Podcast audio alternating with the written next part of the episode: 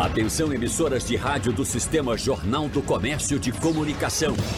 No ar, debate em rede. Participe! Rádio Jornal na internet. www.radiojornal.com.br Começando o nosso debate desta quarta-feira, dia 13 de setembro, vamos falar do custo da cesta básica, mas não só. Os convidados já adiantaram que é um assunto vasto, então a gente vai tentar abraçar o máximo possível esse assunto e trazer as informações a respeito dele para você que está nos acompanhando agora.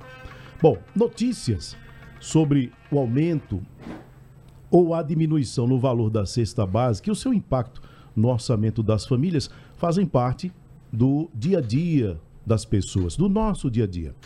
E a partir dessas informações é que é possível calcular quantas horas precisam ser trabalhadas para conseguir arcar com os custos dos alimentos e muitas outras coisas que envolvem é, a busca por informações a respeito da cesta básica, daqueles itens que vão para a nossa mesa no dia a dia.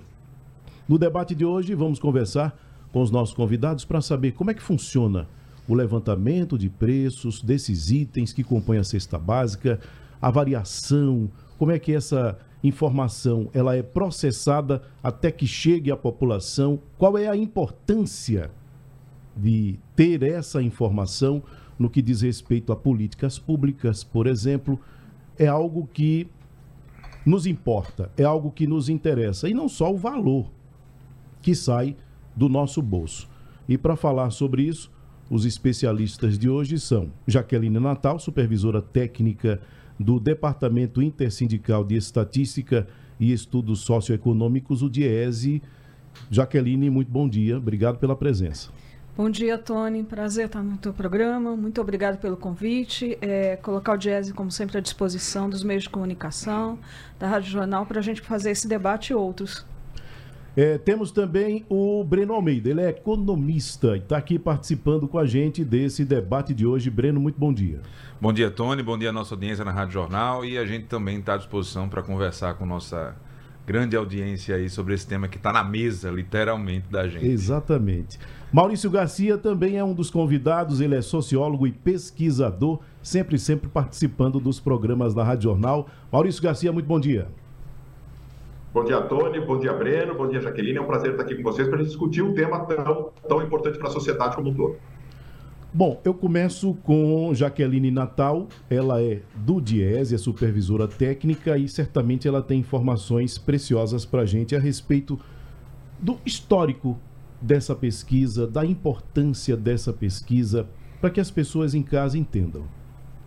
Bem, Tony, é, o Jazz realiza, é uma das principais pesquisas que o Jazz realiza é, em 17 capitais, né, onde nós temos escritórios regionais. É uma pesquisa que ela tem uma característica interessante. Ela, ela assumiu o nome de cesta básica ao longo do tempo.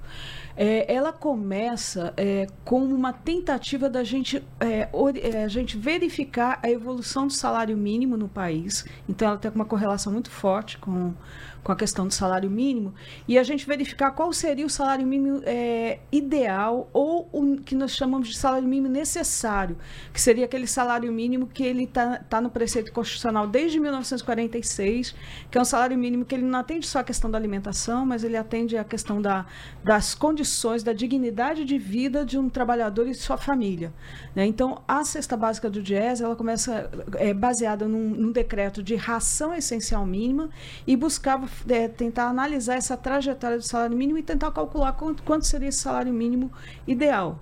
É, por que, que eu estou falando isso? Porque a nossa cesta básica ela obedece o decreto que é, precede o salário mínimo, é o decreto 399 de 1938, né, um decreto antigo, que tem uma composição é, de produtos é, alimentícios apenas. Então, nossa cesta básica ela, ela trata apenas de produtos alimentícios e no caso da região Nordeste, é 12 produtos alimentícios, né? Que são produtos básicos que, embora sejam de 1938, são produtos que ainda hoje a gente olha que eles estão na base da alimentação da, da população brasileira.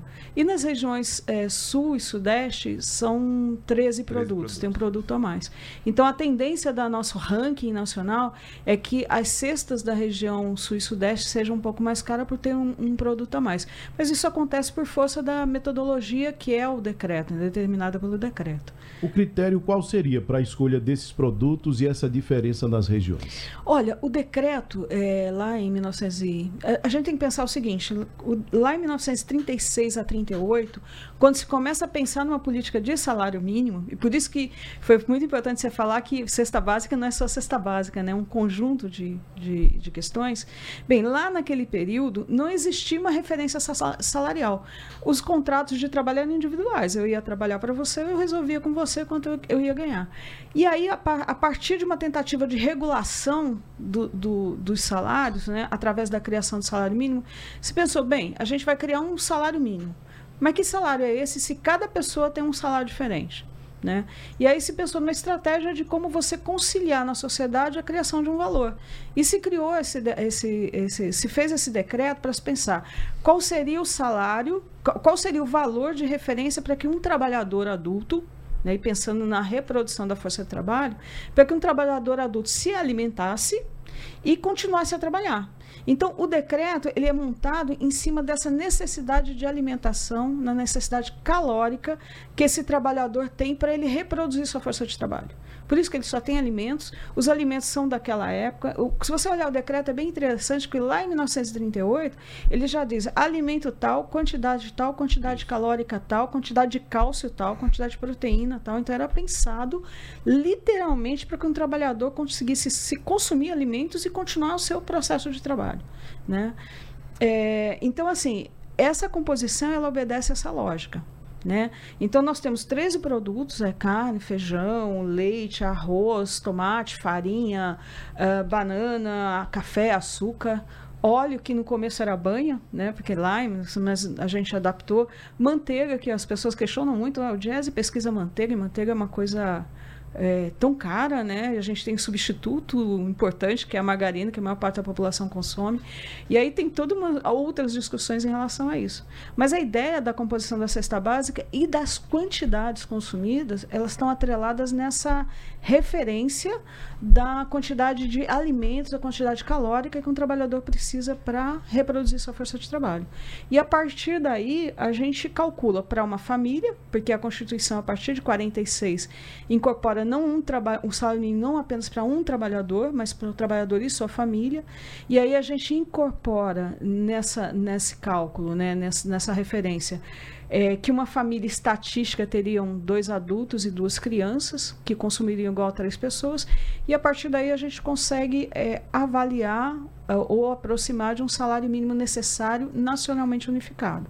Né? Então, é, parece complexo, né? A gente com os papéis na frente fica mais, mais fácil, mas a lógica da nossa cesta básica é essa, diferente de outras cestas, inclusive, que são pesquisadas aqui, mas que não tem uma base legal e estão muito associadas à percepção de quem as monta, né? de quem a, a, as constrói. Um pouco isso. Bom, nós temos segundo o site do Diese nos apresenta, o salário mínimo necessário seria de 6.300, isso em agosto, R$ 6.389,72, mas temos, na realidade, o salário mínimo nominal que é de 1.320. Isso significa dizer, Breno, que esse salário, o nominal, ele é consumido, né, ou pelo menos a cesta básica consome mais da metade dele. E isso tem um impacto muito grande se a gente considerar, poxa vida, com alimentação, sem considerar todos os outros itens e obrigações que o trabalhador tem, principalmente aquele que não tem casa própria, porque inclui também aluguel, mas vamos pensar de uma forma geral, com tudo é, é, é, nesse combo.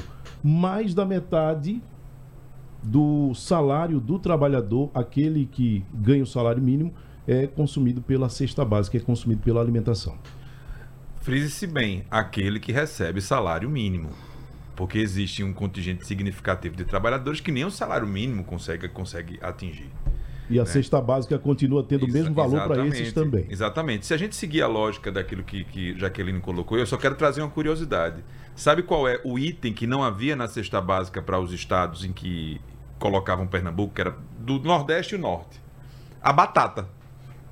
O governo, na época, considerou que a batata não era um alimento que fazia parte da, da cesta de ração, né, como assim foi concebido o decreto, para isso. Então, para você ver como é que não considerava a produção agrícola, né, porque se a gente for observar, a batata só vem ser difundida no Brasil todo nos anos 70, quando se estudou meristema de batata, essa coisa toda.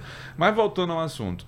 Essa questão do salário mínimo, como a gente precisa se debruçar sobre ela, né?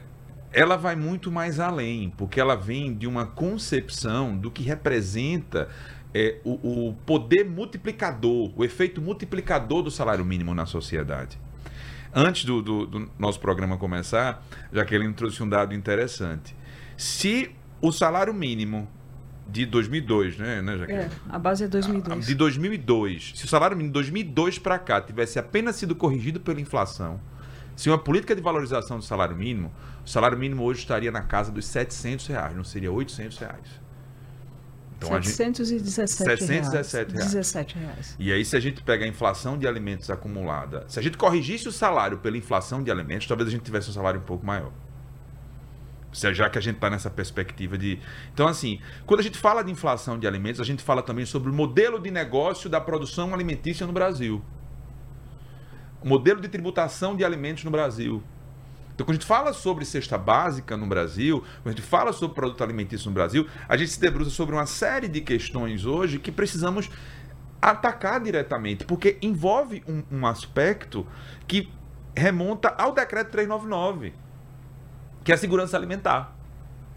Então, a insuficiência do salário mínimo gera problemas de saúde.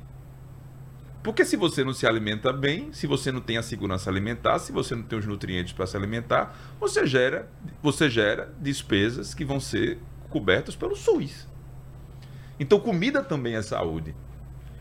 Havia um tempo recente, nossa audiência deve lembrar, em que as unidades de saúde nas periferias entregavam leite em pó. Porque é, é, era, fazia parte do, da política de saúde, né, da, da, da, da puericultura, né, da saúde das crianças, a entrega de, de, de, de leite. Então, é, o drama do salário mínimo não é apenas pela composição da renda, são os desdobramentos disso se desvinculou uma coisa da outra. É como se a, a, a, regulação do salário mínimo tivesse desvinculada da subsistência, como você colocou, porque a gente ainda está falando da, de casa, de higiene, de saúde, de água, de energia elétrica, de transporte. Então, ao longo do tempo, o salário mínimo ele foi perdendo a sua capacidade de suprimir as necessidades do trabalhador e foram criados outros programas, como o programa de alimentação do, é, é, é, do, do trabalhador, que gera o, o, ticket, o programa de vale transporte, uma série de outras coisas a pretexto de se reduzir aquilo que se paga diretamente ao trabalhador. Então, eu acredito que é, é, é, uma, uma atribuição até civilizatória do nosso tempo, valorizar o salário mínimo, para que o salário mínimo, para que o trabalhador deixe de ter penduricalho. Para ele passe, possa ter salário. Por exemplo, um, um, um, brasileiro ou uma brasileira que recebe hoje um, um, Bolsa Família, quando vier a ser empregado e receber o salário mínimo, não precisar voltar nunca mais para um programa assistencial, porque o salário mínimo ele vai ter é, contornos suficientes para manter aquela família segura sob o aspecto material, mas sobretudo segura sob o aspecto alimentar. O que a gente viu agora na pandemia foi a, a agudização disso. Tony, existem pessoas que estão nos ouvindo agora nesse momento que recebem hoje o salário menor do que tinham quando foram demitidas na pandemia. E o preço dos alimentos em março de 2020 não é o mesmo de setembro de 2023. A gente, o que a gente vê aqui, a redução de alimento na, na, na, na inflação, é um resultado, é uma acomodação de preços do aumento de preços que a gente teve em, em 2020 por conta da, das cadeias globais que ficaram completamente inviabilizadas. Isso termina rebatendo no preço de alimento aqui, porque o mundo não é uma ilha, o Brasil não é uma ilha.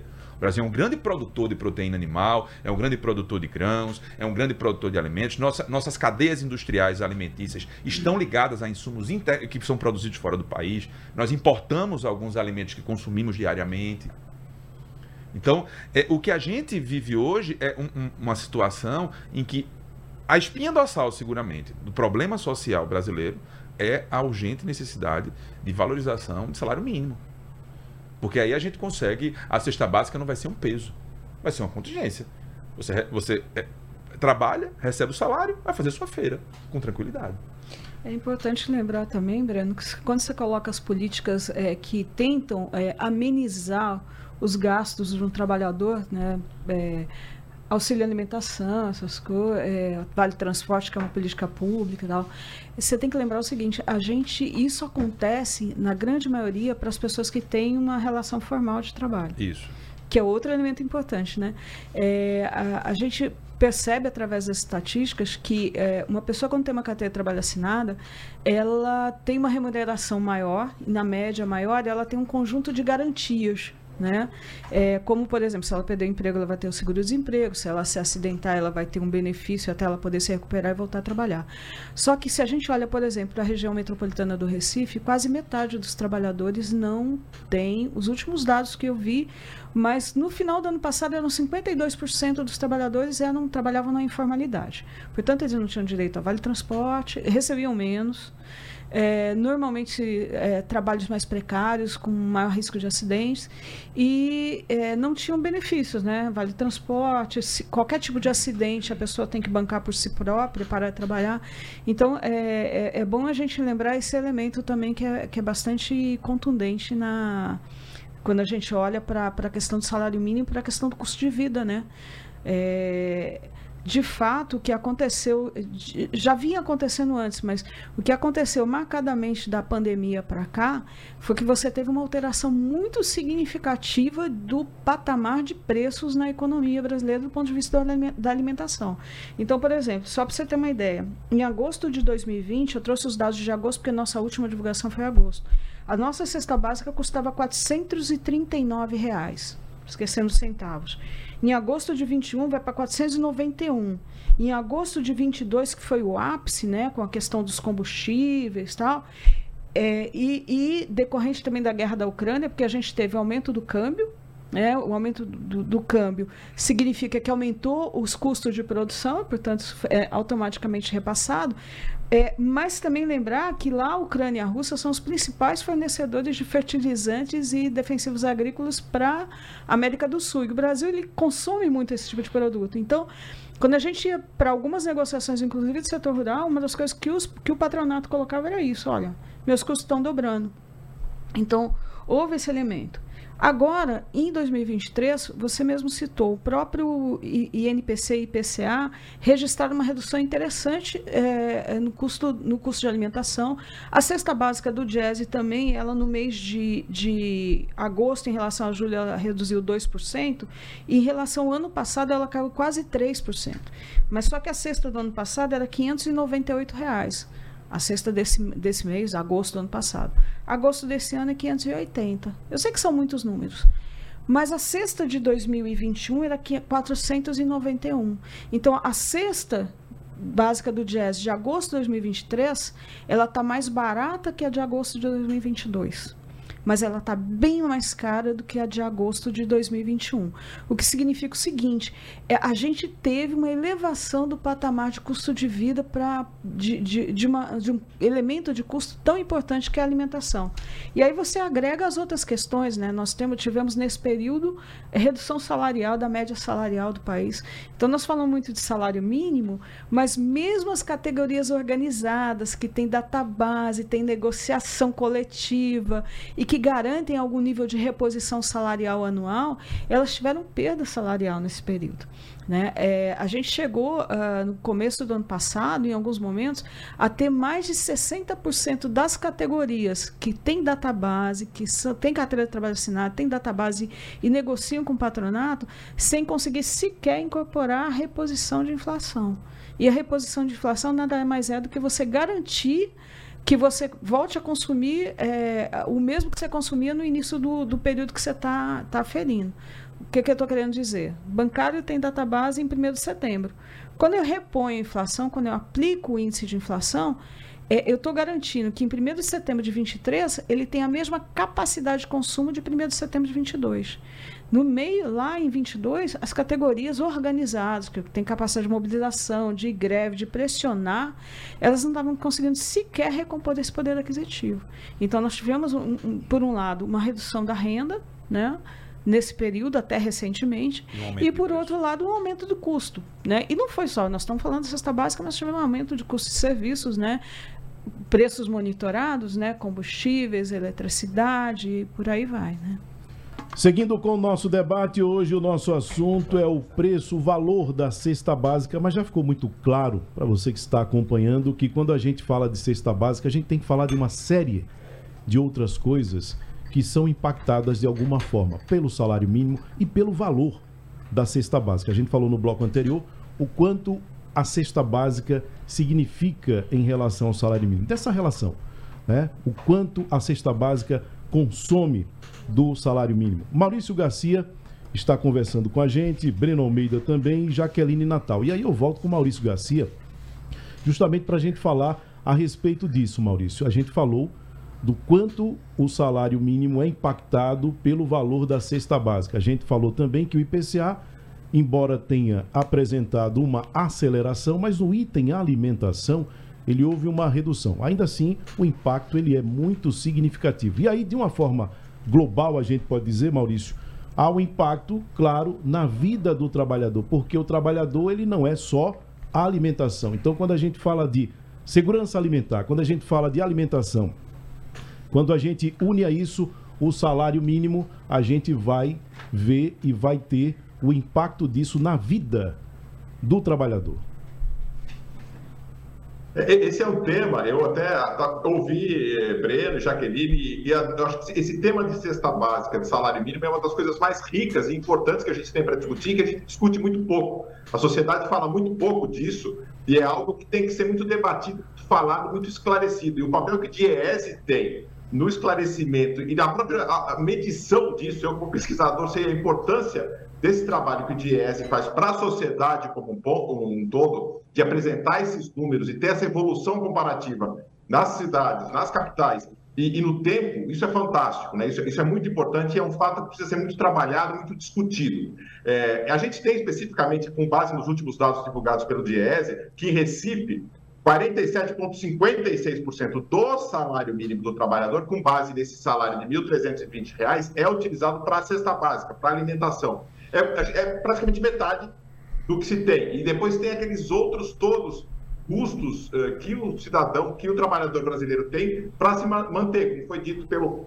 pelo Breno, né? Transporte, educação, é, é, habitação, uma série de outras coisas que tem que são importantes também. Né? Então, isso, isso, é muito fundamental, muito importante, e é bom a gente estar refletindo por isso. O trabalho que o DIES faz é fundamental. Pena que, infelizmente, é, não é sempre levado em consideração. É um, é um trabalho, mas na, na, durante alguns períodos da nossa história, a importância do salário mínimo, dos números do DIEESE, nunca são levados muito, muito em conta. Ainda bem que, é, nos últimos meses, a gente tem visto uma revalorização no sentido da importância do salário mínimo, da valorização real do valor do salário mínimo tem sido algo em discussão e algo que tem sido prioridade. Claro que não é ainda, eh, idealmente, uma prioridade do tamanho que ele necessita, que é para alimentação básica do trabalhador. Mas isso, pelo fato disso estar sendo discutido, conversado, e em momentos como esse nosso aqui agora, que a gente está discutindo isso, é muito, muito salutar, é muito importante a gente discutir isso, porque é o básico, a alimentação é a base da, da pirâmide, é a base da, a base da sustentação de todo trabalhador, todo ser humano, todo brasileiro aqui. Então, é, é muito importante isso, mas está muito aquém ainda. Né? Esse conceito que nasceu há quase 100 anos atrás, né? um pouco mais de 100 anos, um pouco menos de 100 anos, mas é, na criação do salário mínimo, que para muitos é visto como algo muito passado, é algo é falar da CLT, falar de Getúlio Vargas, é um outro momento, mas gente, isso, isso caducou, né? Isso isso isso está sendo é, essa razão do tempo é levada em consideração como algo que não se deve falar mais. Não, pelo contrário, porque a subsistência do ser humano continua do mesmo jeito. Ele precisa do arroz, do feijão, da farinha, da batata, de todos esses produtos para sobreviver e para se manter ativo até como força de trabalho para o patronato, como a gente falou aqui. Quando a, a, Jaqueline fala a respeito da importância e traz, viu, Maurício, é, a importância dessas pesquisas, a importância de trazer isso à baila, especialmente no que diz respeito para a questão de políticas públicas, a gente pensa naquilo que pode, naquilo que está sendo, naquilo que deveria ser feito para amenizar esses impactos. A gente tem, como falou no bloco anterior, um salário mínimo necessário, R$ 6.389,72, um salário mínimo nominal, R$ 1.320. O salário mínimo necessário é pouco mais de cinco vezes o que é o salário nominal. E aí a gente tem umas formas que eu queria colocar na conversa agora para a gente refletir a respeito, que é o aumento da faixa de isenção do imposto de renda para quem ganha até dois salários mínimos e os seus impactos nessas questões que a gente está trazendo. E também a questão da desoneração desses produtos que compõem a cesta básica, Maurício. Essas, esse tipo de preocupação de política, esse olhar do governo, é, seja. Enfim, deveria ser, isso deveria ser uma política de Estado. E a ideia, até quando isso foi feito lá atrás, nos anos 30, da, da, da criação da CLT, do salário mínimo, de uma série de outras políticas sociais, era uma política de Estado, que infelizmente durante esse tempo todo foi se perdendo, foi se rasgando, né? até porque há outros interesses que estão em jogo nesse momento e que atrapalham. É o poder, é o poder do capital, é o poder de, quem tem mais força para poder delimitar isso. E a gente tem algo que foi muito, muito bem salientado aí, que é a questão daqueles que nem nem registro em carteira tem, nem acesso ao salário mínimo tem. E fora isso, né, a gente tem uma, um, um, fenômeno moderno, que, essa, que foi batizado, entre aspas, como uberização da força de trabalho, que são aqueles que não têm nenhum tipo de vínculo, que acham que são, que, que tem, eles, eles acabam tendo um vínculo, porque eles carregam, às vezes, nas costas ou nos seus automóveis a, essas marcas, mas no fundo eles não representam nada, essas marcas não os querem, só os querem de fato como força de trabalho. Então, essa relação nova precisa ser adaptada. E isso precisa ser mantido também. Essa, essa, a ideia da necessidade de um salário mínimo básico para a subsistência, isso precisa ser levado em consideração e está sempre em pauta e está sendo sempre, sempre tratado. É um momento raro em que questões trabalhistas, questões sociológicas, questões básicas de saúde, como foi salientado pela Jaqueline, são tratadas de uma forma humana por boa parte da economia. E é, uma, e é um momento em que a economia entra nesse cálculo desse salário mínimo, nessa orientação de políticas econômicas voltadas ao social, onde, onde tudo se torna humano, onde tudo se torna social, onde tudo se torna útil para o trabalhador brasileiro. Jaqueline, essa questão que a gente trouxe agora, aumento da faixa de isenção, a desoneração dos produtos que compõem a cesta básica, nessa conta que a gente está fazendo, nessa reflexão que a gente está trazendo, é, qual é a importância disso? Olha, é, a, é, é, extremamente importante que o Estado ele tenha uma participação nessa política que o, que o Breno falou de, de segurança alimentar. Né? Então, quando você, é, você faz uma política de, de, de reduzir a contribuição, o imposto para as famílias de baixa renda, porque vamos combinar, R$ 2.500 ainda é uma renda bastante, bastante módica na nossa sociedade. A gente acha que não, porque o salário mínimo é R$ 1.320, mas R$ 2.500 também é, é, melhor, mas não altera significativamente o patamar. Quando você libera renda para essa pessoa, para esse conjunto da sociedade, você está melhorando as condições das pessoas consumirem alimentos, consumirem serviços, serviços básicos. Na realidade, você está fazendo com que retorne para a sociedade, às vezes, mais do que o próprio imposto que é cobrado retorna. É, por quê? Porque quando você paga o imposto, você contribui para o Tesouro Nacional, parte do, do dinheiro do Tesouro Nacional vai para pagamento de folha, custeio, investimento mas quase 50% vai para a dívida pública, que não gera um real de crescimento econômico para a gente, do ponto de vista real. Então, quando você desonera, você faz com que a, a, a renda liberada dessa desoneração, dessa redução, desculpa, do, do imposto de renda, ela volte para a sociedade, através do que? De consumo, de giro de moeda. é, é, é o que o, o, atual presidente fala, né? Se você colocar dinheiro no bolso das famílias de renda mais baixa, você vai girar a economia. Até porque a capacidade de poupança de uma pessoa que tem ganha R$ 2.500 é muito é pequena, é ela não tem como entesourar, né? Então, esse é um elemento importante. Então, é importante que o Estado priorize essa política de segurança alimentar, não só na questão do alimento, mas na questão da disponibilidade de renda. Quando você fala da tributação, é outra coisa extremamente importante. É um ponto da reforma tributária, desonerar os produtos da cesta básica. Beleza, positivo, muito boa iniciativa. Mas que cesta básica? Porque o que, que acontece? É, se você desonera, você reduz a tributação, você zera a tributação, isso tem que ter reflexo na ponta para o consumidor. Né? A gente tem que. É, bem, a, a, proposta da reforma ela diz o seguinte: vamos zerar o imposto da cesta básica, mas a cesta básica a ser zerada ela vai ser definida numa lei complementar. E a partir daí é, vai se definir a composição. Que composição de produtos é esse? É, o Breno falou, é, produtos ultraprocessados, por exemplo, deveriam ser isentos de, de imposto, que são produtos que comprovadamente geram problemas de saúde e lá na frente vão onerar o Estado. Não garante segurança alimentar. Não garante segurança alimentar. Porque segurança alimentar não é só você encher a barriga. É você ter uma alimentação que garanta que você seja uma pessoa saudável, que você tenha saúde. Porque a alimentação está ligada a isso. Então, assim, pensar numa política de, como você falou, de redução do imposto de renda, de desoneração da cesta básica, de é, estímulo através dos planos safra da agricultura familiar orgânica, por exemplo, que é uma coisa extremamente interessante.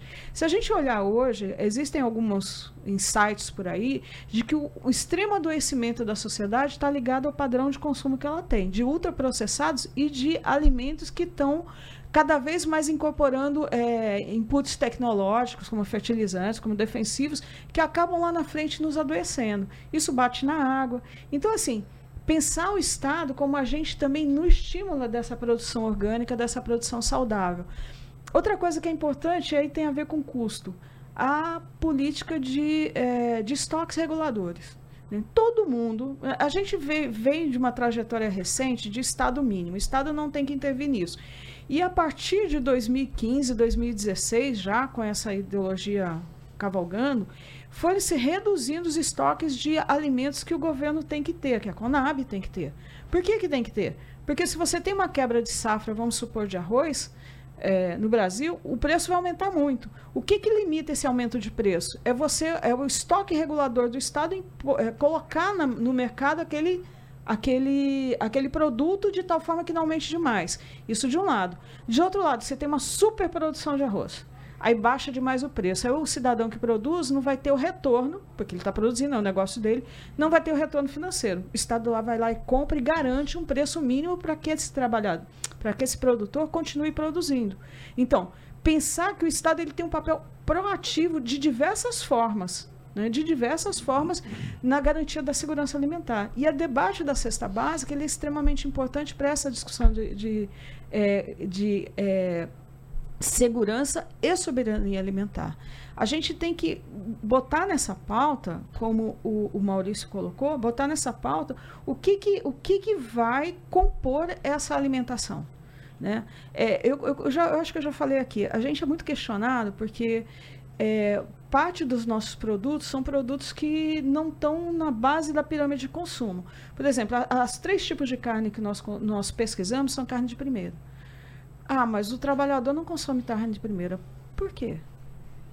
Por que, que o trabalhador não tem que consumir um produto de melhor qualidade? Esse debate que a gente tem que entrar. É, nós não pesquisamos é, nenhum alimento ultraprocessado. Mas a base da sociedade mais pobre consome aquele macarrão instantâneo ultraprocessado, aquele extremamente importante na alimentação. Eu fui para um debate de renda mínima, para você ver como a coisa vai espalhando. É, e que o Jazz ia fazer uma fala. Né? O Jazz tem que fazer uma fala, renda mínima e tal. Tinham mais de 100 pessoas na Câmara dos Vereadores, é, pessoas representando associação de bairros, diversos tipos de, de organização social. E eu fiquei impressionada como as pessoas começaram a colocar esse, esse danado desse, desse macarrão instantâneo, que faz um mal violento para a saúde, é, como um elemento fundante. Teve uma, uma moça que falou: o presente de aniversário do meu filho de 4 anos foi um pacote pequeno Foi o presente, foi o que ele pediu de presente. Não, então, assim, é, não é justo que essa pessoa, com todas as restrições que ela tem, ela ainda tem que consumir um negócio que lá na frente vai rebater na, no adoecimento dela. Né? Então, é, são várias questões que o Estado ele tem, tem uma intervenção que é muito ampla, muito diversa, muito abrangente nessa questão do custo de vida. Hoje o nosso assunto é cesta básica e você que nos acompanha já viu quão vasto pode ser esse assunto. Parece coisa simples, né? Cesta básica, mas não é tão básico assim não. A gente conversa com Jaqueline Natal, supervisora técnica do Diese, Breno Almeida, economista, e Maurício Garcia, sociólogo e pesquisador. Breno, no bloco anterior a gente falava sobre a importância dessas políticas que acabam de alguma forma impactando na vida do trabalhador e no que diz respeito especialmente à cesta básica. Mas como a gente vem batendo desde o início, a cesta básica não é só ela, né? não é só questão de segurança alimentar. Precisa ser muito mais porque precisa dar qualidade de vida ao trabalhador. Dentro disso que a gente vem falando, a importância, o impacto dessas políticas é, para isso que se persegue. Bem, eu quero utilizar um gancho aqui interessante. Estamos no Setembro Amarelo, né? Tem se falado do Setembro Amarelo, saúde mental, etc e tal.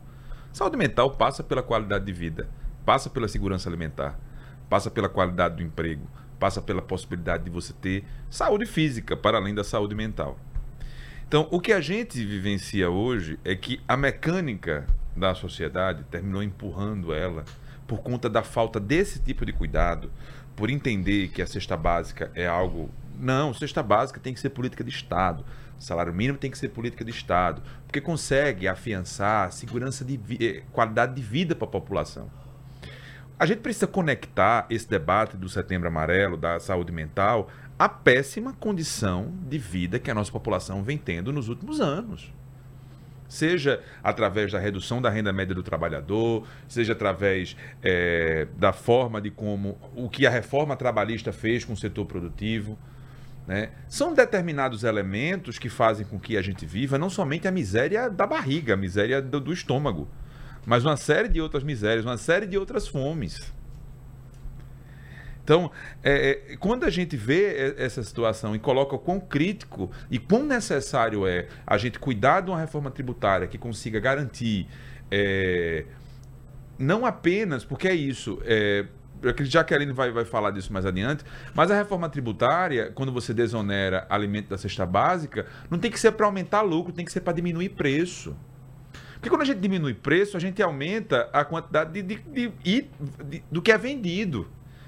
E o, a, a, a dinâmica de quanto do poder do salário mínimo, do poder da geração de emprego, a libertação não é apenas mental, moral do sujeito que está trabalhando, que ganha seu salário, consegue viver dignamente.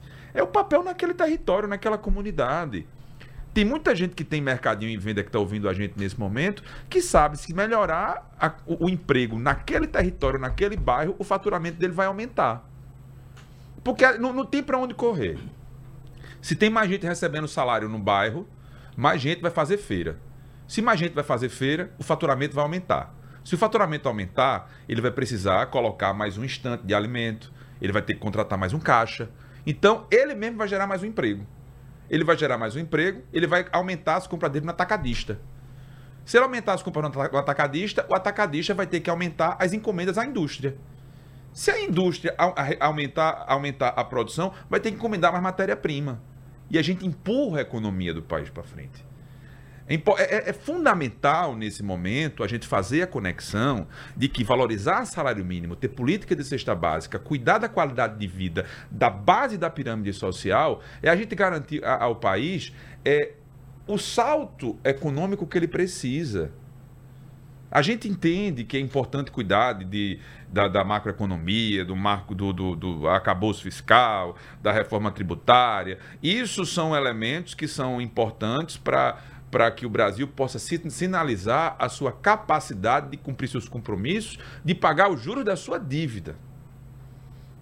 Que é quando o Estado, porque quando o Estado vende a dívida dele para poder entrar dinheiro no tesouro e ele poder tocar as suas as suas coisas. Mas é, é importante a gente trazer também para esse aspecto, para esse debate, essa, essa configuração. de que valorizar salário mínimo, cuidar na, na, nisso, não, não, não precisa apenas servir para aumentar as margens de lucro. Porque é isso. Tem muita gente que está esperando o momento ideal para voltar a investir no Brasil. E é importante lembrar que quanto mais se espera o momento ideal para investir no Brasil, tem menos emprego e menos salário sendo pago. O salário é mínimo, mas ainda é pouca a quantidade de gente, de, de gente recebendo salário. Pernambuco hoje lidera índice de desemprego. Nós precisamos, por exemplo, que os restaurantes que têm quatro mesas, cinco mesas, tenham dez mesas.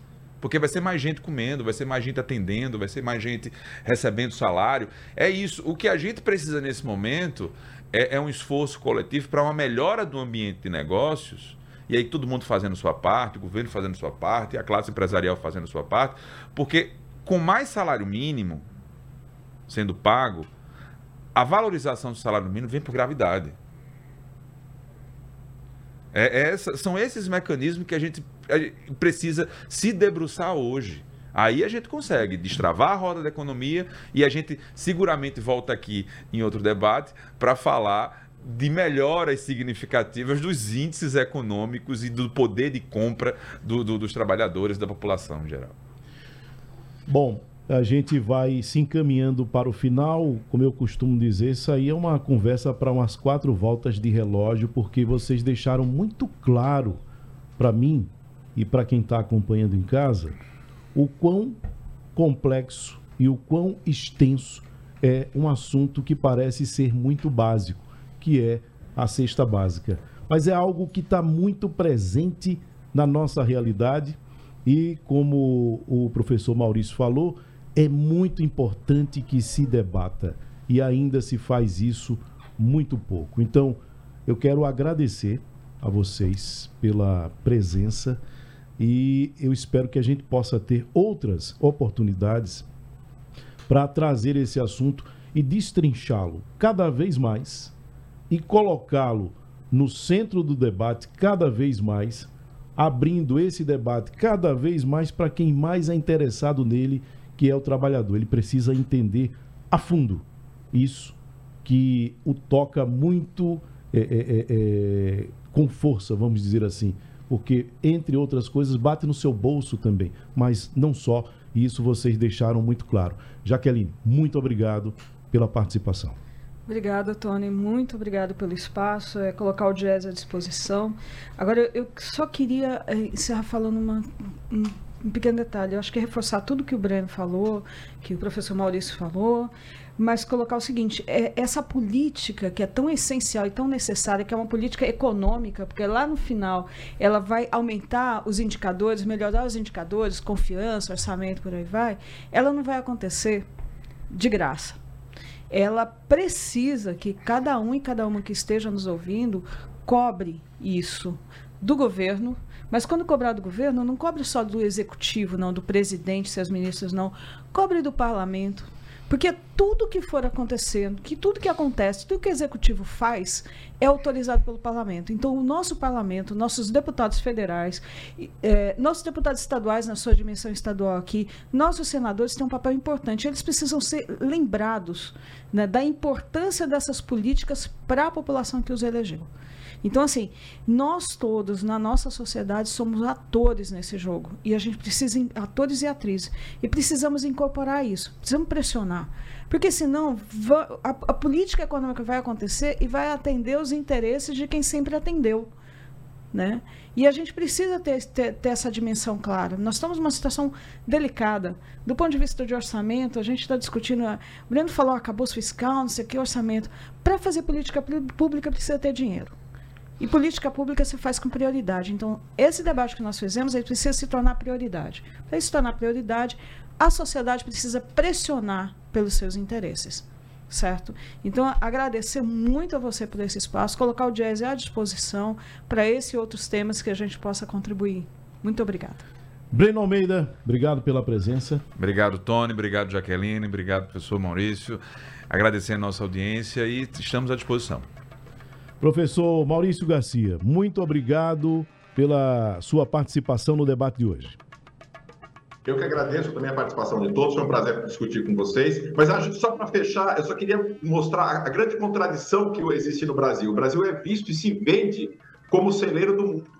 Celeiro do mundo porque produz alimento. E na hora que você fala de produzir alimento, é isso que a gente está discutindo com uma cesta básica para nós mesmos. A gente quer vender uma coisa para fora que a gente não consegue minimamente administrar e dividir dentro. Então, é, é, uma grande contradição, mais uma, aliás, das que nós temos várias né, na nossa história, mas a gente precisa pensar um pouco primeiro na gente e não ter aquela política, como foi dita é, pela Jaqueline, de nos preocupar com carne de primeira, porque pobre não come carne de primeira. É uma visão que nós temos de Casa Grande de dar os restos a quem trabalha, a quem nos sustenta em termos de força de trabalho. Então, a gente precisa mudar essa concepção e estar tá junto, participando, como os dois debatedores aí, tanto o Breno quanto a Jaqueline, reforçaram a isso. Bom, reflita sobre tudo que foi dito aqui. Nosso debate é reprisado na madrugada na Rádio Jornal. Sugestão ou comentário sobre o programa que você acaba de ouvir, envie para o nosso WhatsApp 99147 8520.